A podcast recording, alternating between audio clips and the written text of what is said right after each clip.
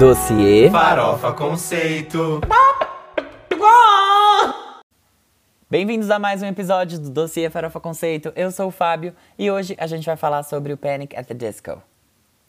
Antes de eu começar, por favor, segue o Farofa Conceito nas redes sociais, é arroba Farofa Conceito no Instagram e no Twitter, podcast Farofa Conceito no Facebook, youtube.com.br Farofa Conceito para o nosso canal no YouTube e segue também o nosso podcast principal, que é o Farofa Conceito. É só procurar aqui na plataforma de streaming onde você está escutando que você vai encontrar ele. Farofa Conceito é o espaço onde eu e mais dois amigos meus, o Jean e o Armelin, a gente conversa sobre os lançamentos de música pop. Então ele sai toda quinta-feira, ele é um podcast semanal igual ao Dossiê, que sai toda segunda. Só que lá a gente comenta sobre os principais lançamentos daquela semana, especialmente na música pop. Se você gosta disso, e gosta de ouvir opinião de pessoas sobre lançamentos e essas coisas, é só você seguir aquele podcast, porque a gente fala semanalmente sobre isso, tá bom? Acho que eu já me repeti muito aqui, então vamos entrar no tema do episódio. O Panic at the Disco ele começou lá em 2004 como uma banda, só que ao longo do tempo os membros foram saindo e hoje ele é um projeto solo do Brandon Urie. Quando ele começou, foram quatro amigos de infância que formaram, tá? Um deles era o Brandon, outro era o Ryan Ross, Spencer Smith e Brent Wilson. Eles quatro começaram a gravar as primeiras demos deles ainda no ensino médio e depois eles conseguiram gravar e lançar o primeiro álbum deles, o álbum de estreia, que foi A Fever You Can't Sweat Out em 2005. Mas só para vocês entenderem também, para eu não entrar logo nesse primeiro álbum sem explicar mais ou menos como é que eles conseguiram o contrato, eles tinham gravado várias demos, como eu comentei com vocês lá em 2004, mandaram uma dessas demos pro Pete Wentz, que é o baixista do Fall Out Boy, e ele quis assinar os meninos na Decadence Records, que é a gravadora dele.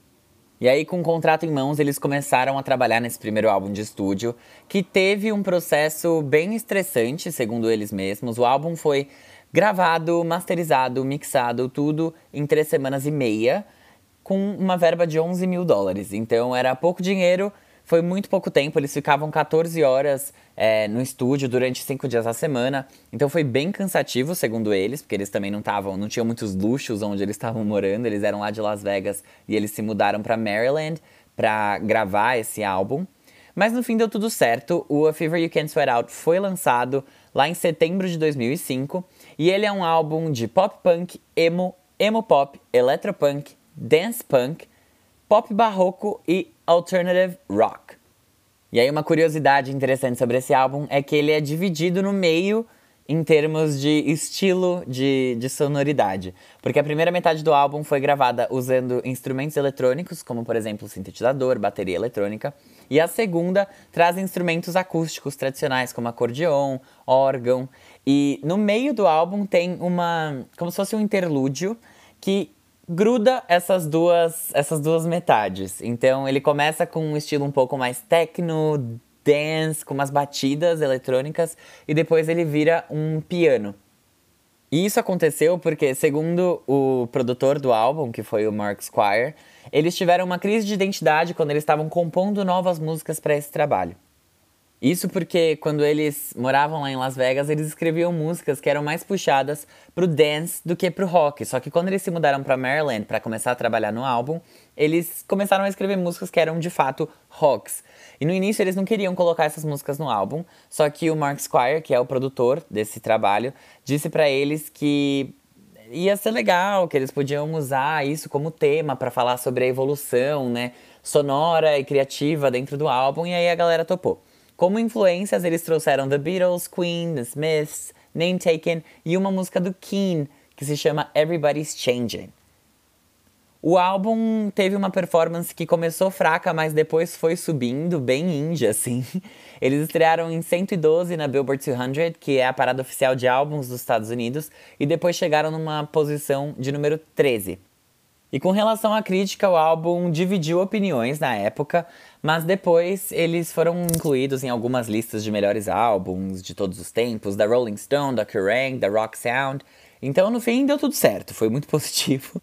E aí, depois do lançamento do álbum, eles saíram em turnê, ficaram fazendo muitos shows e só começaram a trabalhar no sucessor do A Fever You Can't Sweat Out em 2007. Para fazer esse álbum, eles se isolaram, eles foram para uma cabana, começaram a escrever é, material pro álbum sem muita pretensão, só entendendo para qual caminho eles queriam ir, o que, que eles estavam pensando em fazer, qual rumo eles iam tomar. E no fim, quando eles saíram de lá, eles disseram que o álbum era como se fosse um conto de fadas. E de fato, o Pretty Odd é bem diferente do trabalho que eles fizeram antes. Ele é bem mais dreamy, assim, ele é menos duro do que o A Fever You Can't Sweat Out. Muito por conta da escolha que eles fizeram de trazer só instrumentos acústicos para trabalhar esse álbum. Eles não queriam mais seguir a linha eletrônica que eles trouxeram para o primeiro, que nem era uma super linha eletrônica, só que instrumentos eletrônicos demais. E eles trouxeram influências de rock mais clássico. No fim, o Pretty Odd foi lançado lá em 2008, em março, e esse é o nome do álbum, tá? Pretty.odd. E é um álbum que, segundo as publicações, foi descrito como sendo pop psicodélico, rock psicodélico, pop rock, pop barroco e folk rock. Então esse álbum realmente é bem mais leve, bem mais acústico do que o trabalho anterior deles. É um álbum que foi muito comparado à música dos Beatles e do The Beach Boys. E eles disseram que foi algo muito natural, que na verdade não foi nem proposital. Eles são muito fãs dos Beatles, sim, de Beach Boys também, e que simplesmente acabou acontecendo, não, não foi nada planejado. Esse álbum causou um certo estranhamento tanto da crítica quanto dos fãs. Ele estreou em segundo na parada americana de álbuns, só que ele acabou não vendendo tão bem quanto o primeiro. E a crítica também ficou meio. O que, vocês fizeram aí? Não entendi muito bem. Hoje a crítica olha para trás, obviamente, e fala: Meus amores, que álbum incrível! Mas na época não foi isso que aconteceu. E aí depois desse álbum começaram a rolar alguns atritos na banda. E aí eles demoraram um pouquinho para lançar o álbum seguinte, que só chegou pra gente em 2011, também três anos depois do Pretty Odd ser lançado, e que foi lançado como um duo e não mais como um quarteto, chamado Vices and Virtues. Sobre a separação, eles comentaram que foi uma coisa que foi bem amigável. O que rolou foi que logo depois de lançarem o Pretty Odd, eles já começaram a trabalhar em novas músicas e Ryan Ross contou para Enemy, que é uma publicação também sobre música, que eles já tinham nove ou dez músicas que eles estavam trabalhando, que já é suficiente para fazer um álbum, especialmente falando em 2020, né, Lesha, que lançou um álbum aí de 20 minutos. Mas já é o suficiente para ter um álbum e que ia na mesma direção do Pretty que era esse pop retrô, essa coisa mais The Beatles e anos 60 e anos 70, uma coisa mais throwback mesmo que o Brandon Urie já não queria mais fazer. Ele queria fazer um, algo mais voltado pro pop mesmo, então ele já não estava mais se entendendo na direção criativa da banda. O Ross e o John Walker escolheram sair, portanto, eles viraram um duo. Só que eles disseram que não foi nada, assim, nenhuma treta, foi tudo tranquilo e que foi ótimo. E, gente, só um detalhe para vocês entenderem um PS pop barroco. Eu não quis fazer um episódio bônus sobre ele. Inclusive, o episódio bônus dessa semana é sobre o emo, que eu sei que teve muita gente que ouve o dossiê Farofa Conceito que foi emo também. Também não, né? Porque eu não fui emo. Mas eu sei que vocês gostam de umas bandinhas emo, por isso que eu trouxe aqui Panic at the Disco, que hoje já não é mais, e o emo no nosso episódio bônus. Mas só para vocês entenderem, porque já é a terceira vez que eu falo de pop barroco, rock barroco, esses são gêneros que nasceram da fusão entre rock e pop com alguns elementos de música clássica, como o uso de orquestras grandes, enfim, essa questão que dá mais melancolia para a música, tanto pop quanto rock. Então é só isso, é você usar uma orquestrona ali Obviamente que né, existem elementos que são mais específicos, mas de modo geral são alguns elementos de música clássica que entram na música pop e no rock para formar esse gênero, conhecido como pop barroco, rock barroco, como vocês quiserem chamar. E aí aconteceu aquilo que eu contei para vocês, né? Como quem escrevia as coisas da banda era o Ryan Ross, e ele saiu da banda, eles tiveram que se reinventar, entender que som eles iam fazer, e eles optaram por fazer um álbum que era super diverso, super versátil, para mostrar para a crítica e para os fãs que eles conseguiam dar conta do recado, conseguiam continuar com Panic! at the Disco sem Ryan Ross. E aí então esse álbum acabou sendo um álbum que é muito diverso, muito variado em sons. Ele, segundo o próprio Brandon Urie, tem influências e sons que cada vez que você ouve uma faixa do álbum, as coisas não se repetem ali dentro, então um é diferente do outro. E falaram também que eles estavam buscando trazer mais do primeiro álbum de volta, porque com o Odd as coisas ficaram bem morninhas, foi um negócio bem acústico, enquanto no Fever You Can't Sweat Out eles conseguiam criar uma, uma atmosfera bem mais envolvente, uma atmosfera que era bem mais forte do que com o Pretty. E eles queriam isso de novo, essa força, essa, essa energia que eles, ah, segundo né, o Brandon, eles meio que perderam no Pretty. Algumas letras desse álbum são sobre relacionamentos, são pessoais, tipo do Brandon escrevendo Sarah Smiles para Sarah, que era a namorada dele. Só que algumas também falam sobre, sei lá, amizade, talvez, sobre a saída do Ross e do Walker. Então, é, The Calendar, por exemplo, é uma música que é sobre sobre a saída dos membros da banda. Nada muito juicy aqui também, não é nada assim, nossa, a coluna de fofoca parou por causa das letras desse álbum. Não, não é nenhum álbum da Taylor Swift. Mas existe, se você estava aí se perguntando, tem sim. O álbum estreou em sétimo na Billboard 200, vendeu 56 mil cópias na primeira semana. Não foi tão bem assim quanto se esperava, talvez, pela volta do Panic at the Disco, mas ainda assim é um álbum que traz boas canções, que foi bem recebido pela crítica, especialmente, não tanto também, né, quanto Pretty Odd, mas ele foi bem recebido especialmente por conta dessa variedade de gêneros musicais que ele explorou. As letras a galera não gostou muito, eles ficaram meio, ai, nossa, que simples, né, que simplistas essas composições, vocês realmente não sabem compor. Mas no fim deu tudo certo, e lá em 2013 eles voltaram com mais um trabalho aí, menos tempo, né, do que eles fizeram é, pro Pretty Odd e o Vices and Virtues e do próprio A Fever Can't Sweat Out to, uh, pro Pretty Odd. Nossa, a gente vai falar inglês, desculpem. que em cada um desses intervalos foram de três anos. Agora eles levaram só dois anos para lançar o Too Weird to Live, Too Rare to Die. Nesse álbum aqui eles enfiaram mais um cara na banda, que era um baixista, mas também ele só lançou esse álbum e depois ele vazou também. Então, eu nem vou perder muito meu tempo falando dele para vocês, tá? O álbum saiu no dia 8 de outubro de 2013 e é um álbum que foi mais experimental ainda pro Panic! at the Disco, porque eles trouxeram de volta as influências de música eletrônica que eles tinham no primeiro álbum, só que ainda mais pesado, de uma forma ainda maior e mais evidente, e se inspiraram muito na liberdade do hip hop para misturar gêneros, para criar hooks diferentes para fazer coisas diferentes. Só que como inspiração de tema para o álbum, eles usaram a cidade da qual eles vieram, que foi Las Vegas. Segundo Brandon Urie, no primeiro álbum deles, que também tinha inspiração na cidade, eles eram meio jovenzinhos demais para terem vivenciado tudo que a cidade oferecia. E isso fazia com que eles tivessem, tipo, raiva de todo aquele glamour, de todas aquelas luzes, de tudo que era vendido da cidade. Dessa vez eles decidiram fazer o contrário, eles decidiram celebrar isso, ver isso com um novo olhar, tirar o cinismo que permeava a música deles mais antiga. E aí, em termos de letra, isso acabou fazendo com que o álbum tocasse em alguns temas mais sérios e relevantes do que os trabalhos anteriores deles, como, sei lá, política, como uso de drogas, é, vício em drogas.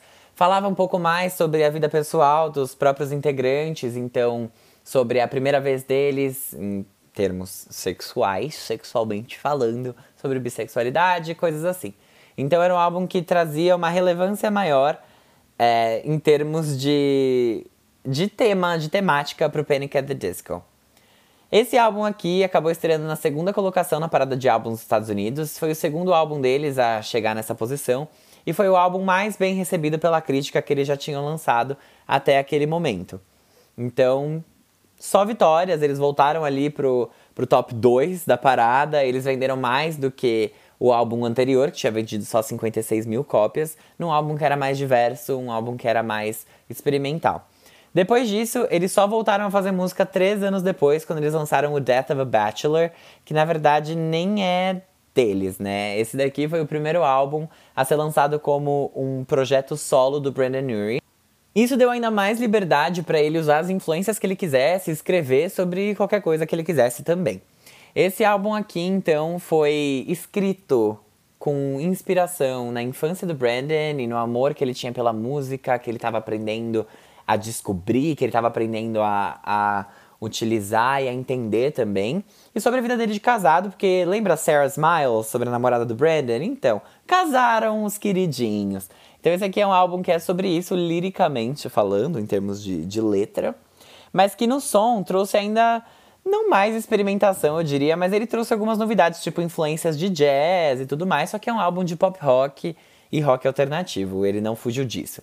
Esse álbum aqui foi bem recebido pelo público, estreou em primeiro lugar na Billboard 200, que é a parada oficial de álbuns dos Estados Unidos. Foi a maior vendagem da banda na vida deles, né? Porque 190 mil eles nunca tinham conseguido fazer. E foi o primeiro álbum número um do grupo, que agora não era mais um grupo, é um projeto solo. Então foi a melhor vendagem, vamos dizer aí, Brandon Urie saiu por cima. Com relação à crítica, ele foi bem recebido, deu tudo certo também, nada demais. E aí, depois do lançamento desse álbum, eles ficaram ainda maiores quando veio até nós, em 2018, o Pray for the Wicked, que é o sexto álbum do Panic at the Disco. Esse, que é o último álbum lançado por eles até agora, veio com músicas que eram um pouco diferentes, eram mais reflexões sobre a vida em termos de letra, tanto em High Hopes quanto em Hey Look My I Made It, quanto em Say Amen. Então, é um álbum que, que trouxe de volta o popzão, ele trouxe batidas que eram bem repetitivas, bem chiclete. É um álbum que é classificado como um álbum de pop, com influências de pop rock e rock alternativo, e que agradou bastante os fãs e, e a crítica também. A crítica disse que pela primeira vez o Panic conseguiu pegar esse caos que eles sempre trouxeram nas músicas e criar um álbum coerente é, a partir disso. E os fãs compraram o álbum a ponto dele estrear de novo em primeiro lugar, com 180 mil unidades comercializadas. Na parada americana, obviamente.